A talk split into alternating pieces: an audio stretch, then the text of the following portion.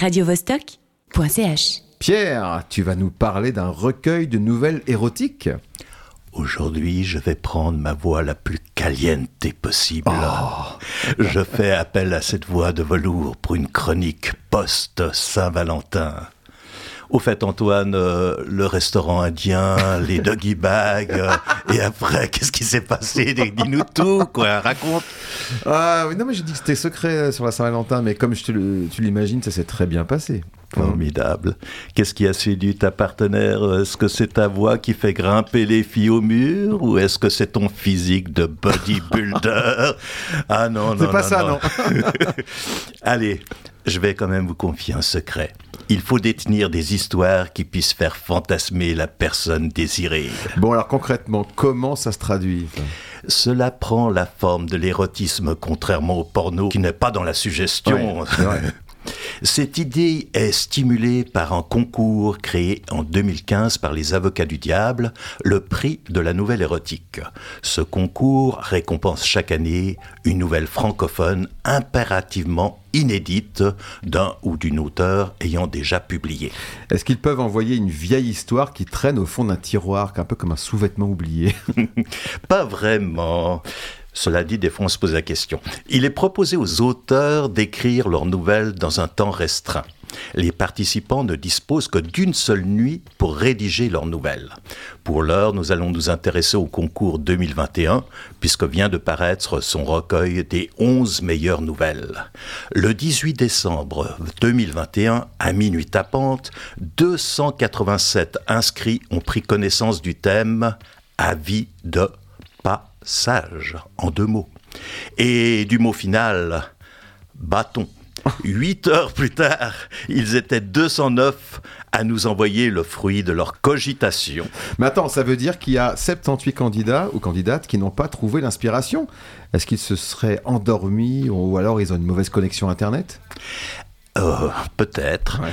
La première, et celle que je préfère, s'intitule Pendant que les champs brûlent. Elle a été écrite par une autrice et musicienne marseillaise qui s'appelle Anna Cerveau. La nouvelle débute ainsi. Les champs. Ici, autour des pavillons se déploient des champs jaunes et secs. Chaque année, en été, ils brûlent jusqu'à enflammer les pinèdes.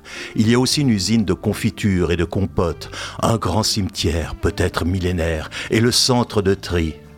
Ce dernier abrite des dizaines d'employés, des générations d'enfants qui n'ont pas su partir, engloutis par la fausse ruralité, anéantis par le travail.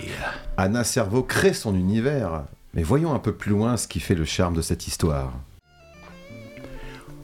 Au centre de tri, ma prison journalière qui se dresse au milieu des champs, je réécris leurs histoires, je les rends obscènes parce que le sexe m'obsède et que je préfère y jouer plutôt que baiser. Baiser m'ennuie parce que baiser est devenu trop ordinaire. Le feu qui me consume est devenu arrogant. Le travail me tue. Entre mes mains, les lettres et les cartes défilent. Je les oriente et de temps en temps, j'en arrête une. Ma chère Lucille, j'espère que tu vas bien. Sache que Léo sourit toujours quand je lui parle de toi. Il ne t'a pas oublié. Jérémy continue de regarder ses émissions à la télévision. Il ne me parle pas beaucoup. Alors, de mon côté, je m'occupe comme je peux. Amitié. Mona. Je la fais tomber discrètement dans ma poche et file aux toilettes. Dans un des cabinets, je gratte pour effacer et je remplace. Ma chère Lucie, j'espère que tu vas bien. Sache que Léo jouit toujours quand je lui parle de toi. Il ne t'a pas oublié. Jérémy continue de regarder du porno à la télévision. Il ne me baisse pas beaucoup, alors de mon côté, je me branle dès que je le peux. Amitié, Mona. Comme une enfant fière de sa blague, je ricane et la lettre part dans sa file. Ah, tu me donnes envie de lire la suite, dis donc, Pierre, quand même, c'est bien. Mais tu as parlé de 11 nouvelles retenues. Est-ce que la Suisse est représentée? La régionale du concours s'appelle Tasha Rumler. C'est sans surprise que nous la découvrons, qu'elle a été retenue. Nous avons déjà dit sur notre radio tout le bien que nous pensons de ce talent émergent. Elle confirme et commence à se faire connaître au-delà de nos frontières. La nouvelle de Tasha s'intitule Le meilleur des deux mondes. Elle raconte comment une jeune fille s'introduit au sein d'un groupe de trentenaires.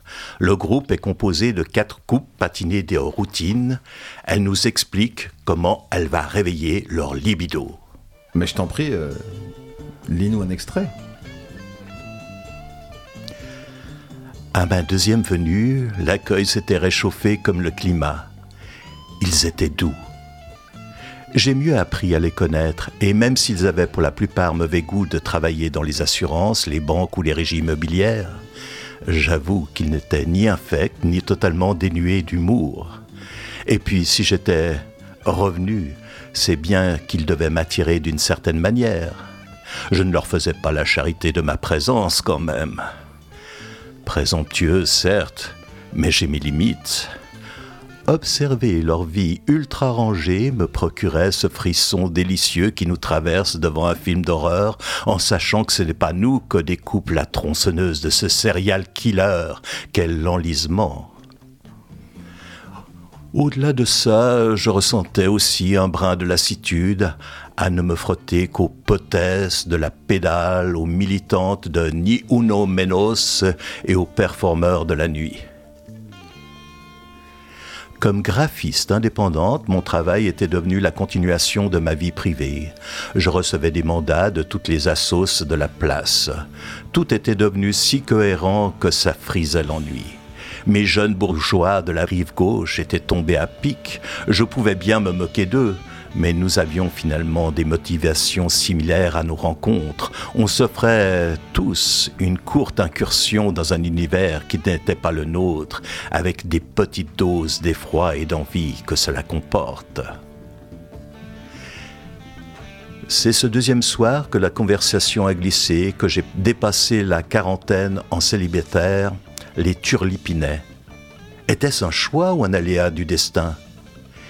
Si je leur permettais de me poser la question, hein, mon sourire a sonné le top départ. Et pour savoir la suite, il vous faudra vous procurer Avis de passage aux éditions Au Diable Vauvert. Radio -Vostok